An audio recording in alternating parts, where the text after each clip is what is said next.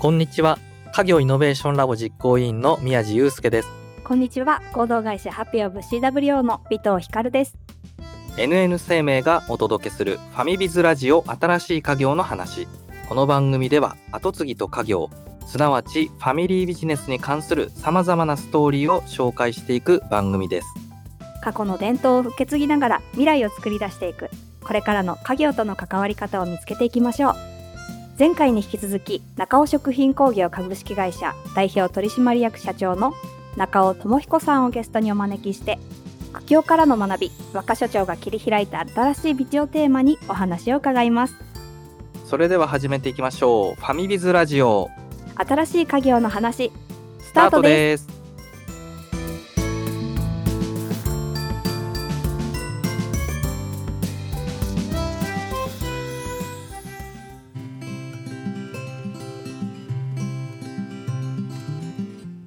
決算が9月で、登記上は11月から代表なんですね。もうその時期入ってくると、製造とかいろいろ忙しくなってくるんで、構ってられなかったような、新年会で改めて挨拶するみたいな感じだったと思います。反発する社員とかいなかったの、あんまなかったですね。社長に変わるっていうところのあたりに関しては。じゃあその後改革じゃないけどいろいろ変えていくぞっていうところで何かあったってことですね。うんそうですね。忙しい時期が終わって、みんな時間に余裕が出てきた時期かなって見えた時に、全社員集めて会議をするみたいな。今のうちの会社の状況がどうなってる、売り上げがどうなってる、これからどうなっていくと思っているかみたいな話して、その上で、手こ入れ策とりあえずこういうことはしていきたい。例えば、商品数がすごくうんジャンルが多かったので、パッケージだけ違うようなものは、パッケージ統一していったりとか、縮小していったりとか、そこに衛生環境の話も入れて、まあみんな白衣着て、今のお客様が思っている食品工場っていうところのイメージに合うような工場にどんどん近づけていきたいんでっていう話とかをして言うんですけど、会議の時にはね、あんまり表立って反発は言われなかったと思うんですが、白衣着てねって、会社で買うし、みんなで選択してやってくださいとかって言っても、個別個別となると結構反発ありましたね。どうするんですかそれって。幸いにも年代若手の社員がいたので若い社員から巻き込んで、ごめん今日君たちから始めていっていいかなみたいな感じで、若手社員から導入していって、新たに入ってくる人にはもちろんその白衣でお願いしてみたいな感じで、うんで徐々に徐々に変えていってもみんな白衣ですよねっていう体制に変えた、でそれの移行するのに半年はかかりましたすごいね。じゃあ無理やりやらなかったんだね。大なた振るいたかったんですけど、僕の中でもリスペクトはあるんですよ。今まで作ってくれている、うん中尾の味を守ってくれている製造の社員さんに対するリスペクトはあるので、うんその熱いとかなんとわかると、うん。んそういうことをお願いしてるのを重々承知してると。うんけどやってほしいっていう、なんでやらないといけないのかっていう理由を何度も言いましたね。どうしてその方々中尾さんの言葉に耳を傾けてくれるようになったんでしょうね。もう社長が言うから仕方ないか、みたいな感じでしたよ、最後は。もう、いやいやでも仕方なく、みたいな感じだったように思います。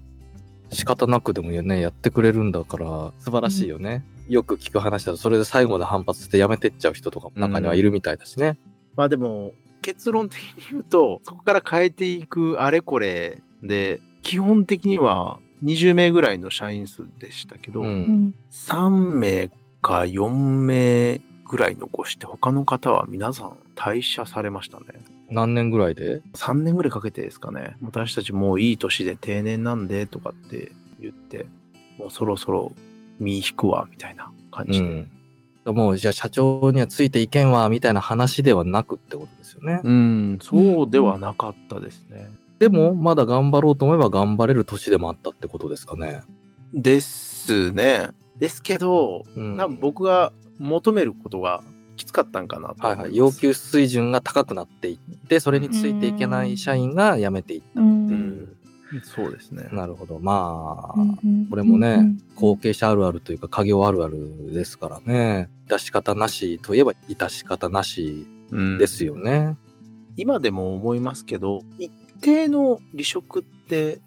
ある意味新陳代謝のところだから、いいんじゃないかなとは思うんですよ。それよりも、前の体制はすごい俗人化してたので、なるほど。うーん、誰かが休むものなら製造ができません。有給も含めてうん休むことを容認させない。え、でもそれを変えていくのも結構大変だったんじゃないですか？大変でしたね。も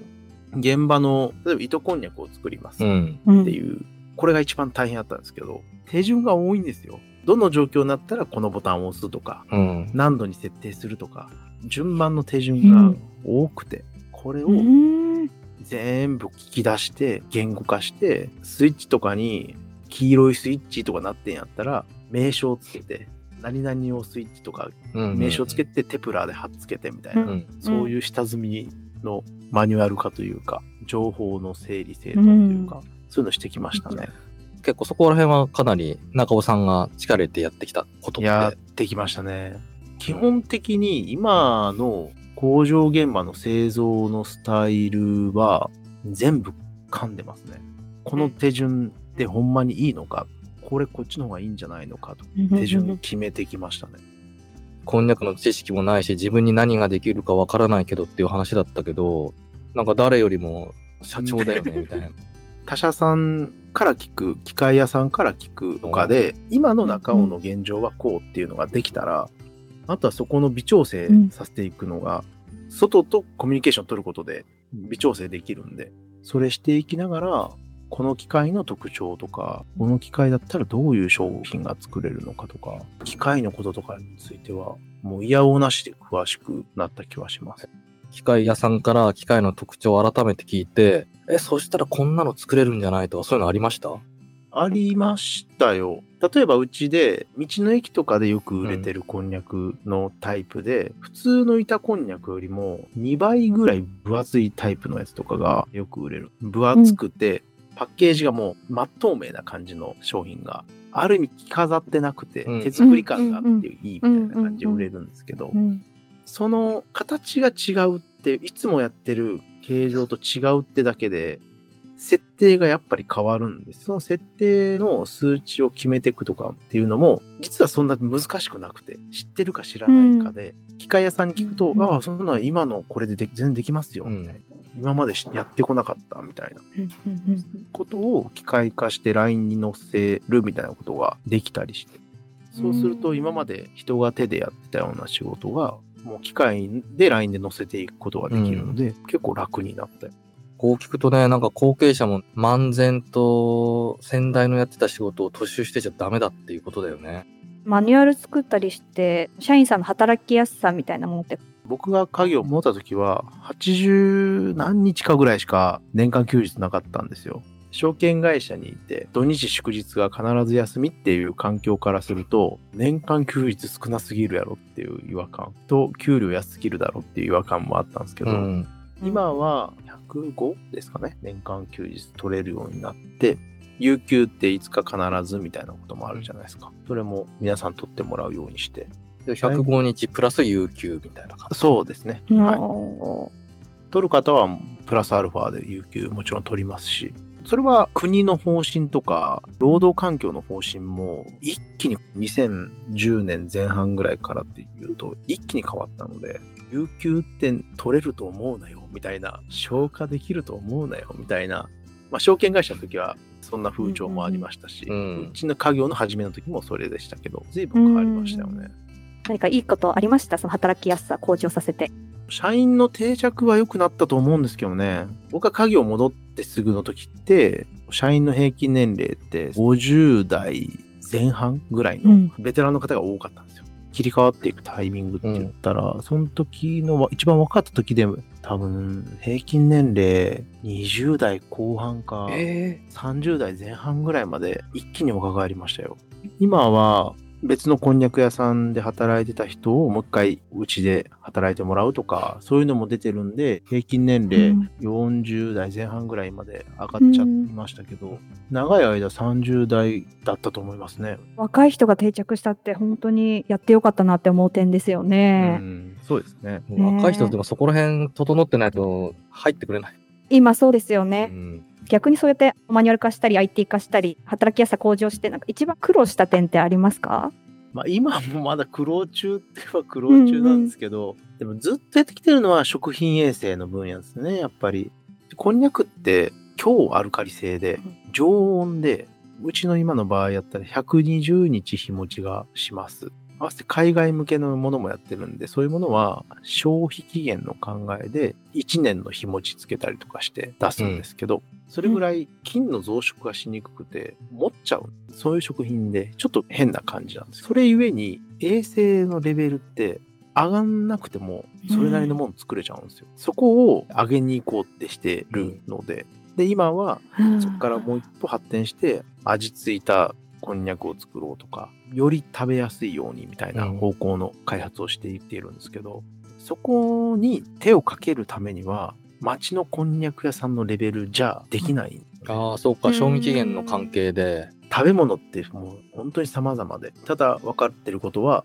今までの自分たちがいるその領域とか、その販売のスタイルのまま行ったら、どんどんその領土が狭くなっていくっていうのが分かっているっていう。うん領土とかエリアを変えていく必要があるので、うん食品衛生の基礎の部分やったり、そう手こ入れをどんどんしていかないときついなっていう。スムージーの話が聞きたくて、はい。ハワイと東京に出したけど、結局最終的には撤退したっていうね、新規事業やるぞみたいなタイミングがあったんだと思うんですけど、そこら辺ちょっと聞きたいな。若い世代に変わっていって、ある程度社員数もいて、既存の販路でそれなりにもう大きな営業かけなくてもそれなりに売れていってる状況がうん。任せれる状況になったなって思ったんですよ。これは2017年、18年ぐらいの話ですよね。そのタイミングで、でも基本のトレンドは日本人が減る。和食材っていうこんにゃくの領土が狭くなるっていうのは分かってたので、何かもっと使う使用用途で使う量を増やせる案がないのかっていうことで、なんか新規事業を考えてて、うん。で、その時にひらめいたのがスムージー。果物とか野菜と一緒にクラッシュして飲んでもらうという、うんこの事業を思いつき、テストを何度もしていって、今とだったらお恥ずかしいんですけど、それまでの5年、6年の経営者人生の中で、それなりの一手を打ててきてたので、自信になってきてた部分もあったんですよ。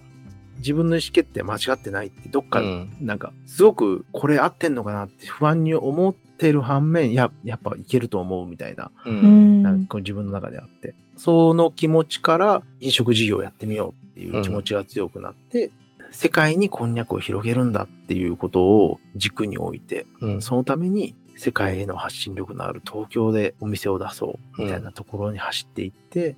新宿アルタですよね。アルタの1階路面のところでスムージー屋さんを出すっていう感じになります。その流れをいろいろなところで喋ってた流れがあって、ハワイの協力してくれる現地の日本人の方とつながりまして、うちは食材の提供っていうことで、運営はしてないんですけど、ブランドと食材の提供っていうのをしまして、向こうで作り方と食材の提供、こんにゃくを提供するっていうことをして、ハワイでも販売してもらうみたいな感じで、こんにゃくのスムージー、なんか、すごいみたいだよみたいな感じの花火を打ち上げたみたいな感じですね。こう良さそうだけどうね。ん良さそうなんですけど、う。うんんこれはね、恥ずかしい話、原価計算しきれてなかったなっていうところ。やっぱり、うん。スムージーってだけで、うん食材、生の野菜とか果物とかを使うんで、う。うんん原価がどうしても高くなっちゃう。うんそこにこんにゃくをプラスしに行くっていう、もう一発原価上げに行ってるんで、うん飲食店の原価設計、一般的なことで言うと、原料にかかる原価って30%に抑えないとね、みたいなのがあると思うんですけど、全然それを超えるんですよね。で、30%を維持した感じで売ろうとした時に、うん。上代が、お客さんに売る値段が高くなっちゃうっ。ていうところで、ダメだったなと。売れなかった。ちなみに店頭小売価格いくらで出してたんですか？エントリーというか、一番買いやすいものは500円台でうん出してました。うんうんでも、高くなっちゃったり、L サイズとかにすると、700円半ばか後半ぐらいの価格帯のものもありましたね。やっぱ700円とかいっちゃうと買ってくれないんだ。うーん、難しいですね。そして、ドリンクで儲けを作るっていうのが難しいなっていうのをほ出した後に思いましたね。う。あ、なに単価が上がらないからとか？単価が上がらないです。タピオカめっちゃ流行ってたじゃん。あれどうだったんだあれは。と、でもね、うんまさにその時期なんですよ。タピオカと貼ってたんだ。貼る相手にもなってないですけど、タピオカに潰された的な。片やうん。何十人待ちみたいなうんタピオカ屋さん、んこん茶すごいよねとか、ボバティーが流行ってた時期っすね。まああれっうんてね、原価考えたらもう安いじゃないですか。うん。同じドバだもんな。ドリンクってジャンルで見たときに強敵なんですよ。戦う場所を間違えてたっていうのもあると思います。インナービューティーを考える方向けにとか、うんそっちの方向にもっと持っていかないといけなかったのかなとはう思うんですけど、んまあ、そういう意味で出店場所も全然ミスってましたし、ああ、若者向けになっちゃうもんね。失敗する要素が結構あったんですよ、もう出店前から。その出店場所、コンセプト、商品とか、そのキャッシュポイントの作り方とか、単価とか、今だったらもっとうまくやれそう？やれそうな気はしますが、もうちょっと違うやり方すると思います。今でも飲食ってやりたいなって思う部分があるんですよ。お客様の口元までプロデュースしたいっていうのは、うんまあ思うんですけど、もっと安くできるだろうと思ってまして、う。うんん例えばキッチンカーでやっちゃうみたいな感じとか、イニシャルをかけなくてうん。テストできるような形で、そこで当たりをつけてからもうちょっとスケールしていくみたいな。今やるとしてもスムージーですか？スムージーも実は案はあって、うん。もう一回プロジェクトとしてなんか動くのかなみたいなのはあるんですけど、うんうんもっとシンプルにさせておでんやりたいなとか思って。る。うん。串おでんいいなーってめちゃくちゃ思ってました、ああ、でもね、鎌倉の観光地とか行くとね、玉こんにゃくとか串で売ってるよ。うんあんな感じで、コンビニでホットスナックで唐揚げをなんとかとかを食べるんだったら、串おでん食べようぜっていう。な名前もめっちゃヘルシーじゃん。名前も含めてちょっと考えないといけないんですけうど、ん。サラダチキンかおでんみたいになるってことですよね。うん私みたいな健康オタクがコンビニに入ったらどっちかを選ぶっていうことえ、にだってめっちゃなりますよよくない伊ね。藤さん。外いやい国産いですのね、鶏使った唐揚げよりも、こんにゃくの方が絶対よね、国産のね。私たちはきっと選ぶと思いますね。海外の超 IT 企業の社食とかの話も聞いたことあるんですけど、うんすごいビーガンに振ってたりとか、で、世界のトレンドはやっぱそっちに行ってると思うんで、うん。で、その領域で戦えるポテンシャルがあるんだから、めっちゃあるね。残念ながらもう豚肉は時代遅れらしいな。ほんと世界で戦えるポテンシャルあるよね。いや、なんか結構ね、マニアックに現場の話とか突っ込んで聞いちゃったからあれだけど、でもうんなかなかすごい、いあんまり言ってこなかったかもしれないですね、うん。現場の。や、結構僕の中ではうすごいなんか深い、いろいろ話を聞けてすごいなんか満足度が高い、ううん。んうん回になりましたね。なんか、うち食品会社でも20人以下で小規模事業者って言われるジャンルです。で、うん。でも製造業なんでものづくり補助金とかそういうのもチャレンジもできるっていうポジショニンにしては僕は興味がすごくある方なので、うん。あれこれ突っ込んじゃってるのはあるんですけど、いろんな機械の範疇とか食品の開発とか、結構いろいろなんか勉強してこれたなっていうふうに思いますね。うんそうだよね。そんだけやってきたらね、結構何にでも対応できそうだもんね。大体喋れると思う。あ、そういえばなんかあれだよね。そういうハサップかなんかのコンサルみたいなのもやってるんだっけ？今日も実は一件工場受け入れもしたんですけど、うん。うん僕が見聞きしたり、うん会社が乗り越えてきたハードルみたいなのをサービス化してうん。コンサル支援するみたいなことも今やっていこうとしてます。なんか2022年に NN 生命さん主催のオランダでのサーキュラーエコノミー研修に参加されたっていうことでしたが、こちらなんか印象に残った研修の項目だとかってありますか？一番印象に残ったのはサステナビリティに対する捉え方とか考え方ですね。どこかで廃校したり、スクラップされるようなものを再利用して、リユースしてこういうプロダクトないし、建物とか、うんそういうものを作ってるんです。かっこいいでしょみたいなことを、すごく自慢げに言ってる方々が多く見受けられたんですよ。うん。まあ確かにと思う反面、ふと考えたときに、いや、それ言ってるけど、中尾食品も実はやってるやんかっていうのに気づかせてもらいまして、どういうことかっていうと、僕家業を継いでからうん。いろんな同業者が廃業したりしてるところを見てきてるんですね。うんその時に、もし差し支えなかったら、そちらで使ってた機械でうち使えそうなものを譲り受けますよって言って、うん。見に行かしてもらって、その機械をありがたくもらってきて、うん。で、もう一回うん。オーバーホールして、修理し直して、製造現場に入れるみたいなことを、うん。今まで何度もしてきてた。なんかそれって、僕の中では、ちょっとケチというか、かっこ悪い要素みたいな感じで思ってたんですけど、うん。多分これって、オランダの方々からすれば、うん。めちゃくちゃクールじゃんみたいなことなんだろうな。サーキュラーな取り組みしてるし、いいねっていうことを言ってくれるんだろうなっていうのが、ふと降りてきまして、うん。この SDGs のど真ん中のサステナビリティっていう考えって、日本人なんでやっぱり概念がいまいちピンとこないようなとこあったんですけど、今やってるベースのことで全然あるし、自分たちがかっこ悪いと思ってること実はサステナビリティなんだうんみたいなことを気づかせてもらえて、ここがすごく学びの大きい機会でしたね。捉え直すことによって自分のやってきたことに自信持てますよね。かっこ悪いっていうのは自分が勝手に思ってただけで、うん意味を捉え直すことが今すごく重要で、となったらまだまだいけんじゃねえの？みたいな感じに思いましたね。やっぱね、日本って本当にね、世界で一番長く続く国だけあって、そういうのって、いわゆるサステナビリティとかって当たり前のようにやってきたんだよね。うん。でもなんか忘れられてたりね、逆輸入に弱かったりとかね。ん。なんかそういうのがあるんだけど、意味を捉え直すっていうかね、改めてね、うん。自分たちのやってることってどういうことなのかって、やっぱり自分たちのなんか価値基準で捉え直すうんことが大事だし、それがね、逆に日本人クールじゃんっていう話になると思うよね、やっぱり。うん今の新しい考えを持った欧米諸国の方々の考えをインストールできたのが、やっぱこれからの何十年とかは戦えるんじゃないかなってうん思いましたね。うんうん海外が最先端と思っていることって実は日本から逆にね輸出されたものであることも結構多かったりするんでね。いやでもねそういうのを改めて気づけたって確かにいい気づきですね。いや、もうすごい良かったです。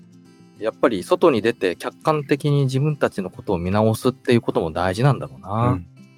家業持ちのリスナーの方々にメッセージお願いできますか？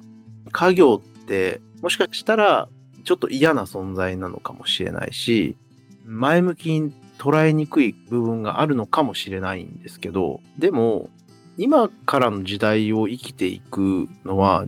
自分たち含めてこれからの世代だから、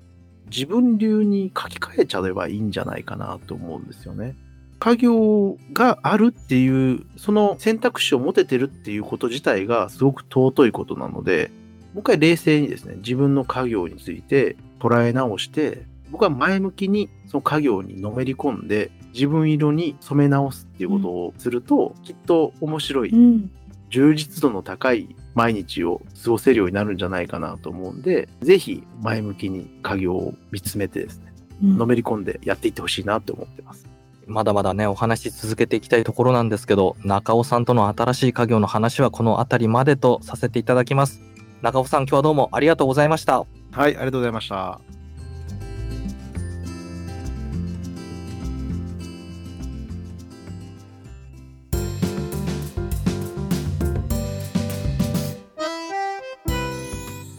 ファミビズラジオ新しい家業の話、エンディングのお時間となりました。いい話でしたね。尾藤さん。どうでした？本当最後グッと来てしまって自分色に染め直すっておっしゃっていたところですよね。NN 生命さんのオランダでのサーキュラーエコノミーの話。私あれ本当に良かったなと思っていて今までやってきたことなんですよね。どこの事業でもちょっと真似できるんじゃないかなと思って。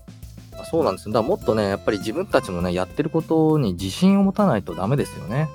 NN 生命さん番組でこういうのもあれですけどね、何でもね、海外のものをありがたがってちゃいけないんですよ。やっぱり自分たちのね、足元をね、見ると、どれだけ日本がね、これだけ年月を積み重ねてきたのか。家業200年以上続く家業の65%が日本にあるんですよ。ほとんどの老舗企業は日本に集積していると言っても過言ではない。海外の事例を見て、あすげえなと思うっていうのは逆に自分たちの価値観がまだ固まってないっていうことじゃないかなというふうに思うんですね。改めてやっぱり自分たちのやってきたこと、もう一回例えば家業の歴史を遡るとかですね、そういうことをするとですね積み重ねてきた年月とかね積み重ねてきたもの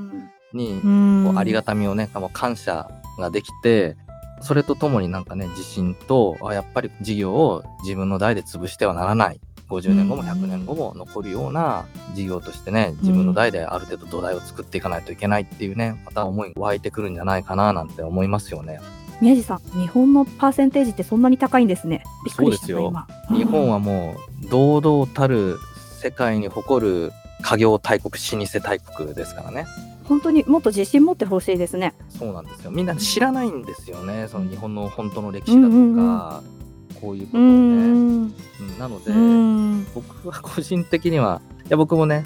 海外のことね、オランダ行かせてもらってね、いろいろ見させてもらいましたけど、うん。まあ、だからこそやっぱりね、改めて日本のことをね、うん。学び直すとか、まあ、そういうことってすごい大事じゃないかなというふうに思いましたし、まあ、やっぱ中尾さんのね向上心ですよね。衛生管理をね高めることによってもっとさまざまな商品開発ができるんだっていうね、話があったと思うんですけどここもねやっぱり素晴らしいなというふうに思いましたしあと機械のね、うん使い方だとか順序だとかも改めて全部見直して自分の代でその最適な方法をね作り直していったっていうところも非常に素晴らしいなというふうに思いましたね。こんにゃくのことなんて最初は何もわからなかったっていうところからうん。一番詳しくなられたんですよね、だからこそ中尾さんの話に皆さん耳を傾けたんじゃないのかなって私は思いましたね、うん、本当ですね。やっぱり後継者たるものね、こうあるべきだっていうね、もう本当にお手本のような話だったなと思いますね。うん素敵なロールモデルでしたね。次回は株式会社石垣商店の石垣正弘さんをお迎えいたします。ぜひお聞きください。そしてリスナーの皆さんのご参加もお待ちしております。番組のハッシュタグはカタカナでファミビズカタカナでファミビズです。番組のご感想はもちろんリスナーの皆さんの後継ぎの話や番組の2人へのご質問なども大歓迎です。一緒に家業について語り合いましょう。ツイッターでのコメントお待ちしております。NN 生命がお届けする番組ファミビズラジオ新しい家業の話。お相手は家業イノベーションラボ実行委員の宮地祐介と合同会社ハッピーオブ CWO の尾藤光でした。また次回お会いしましょう。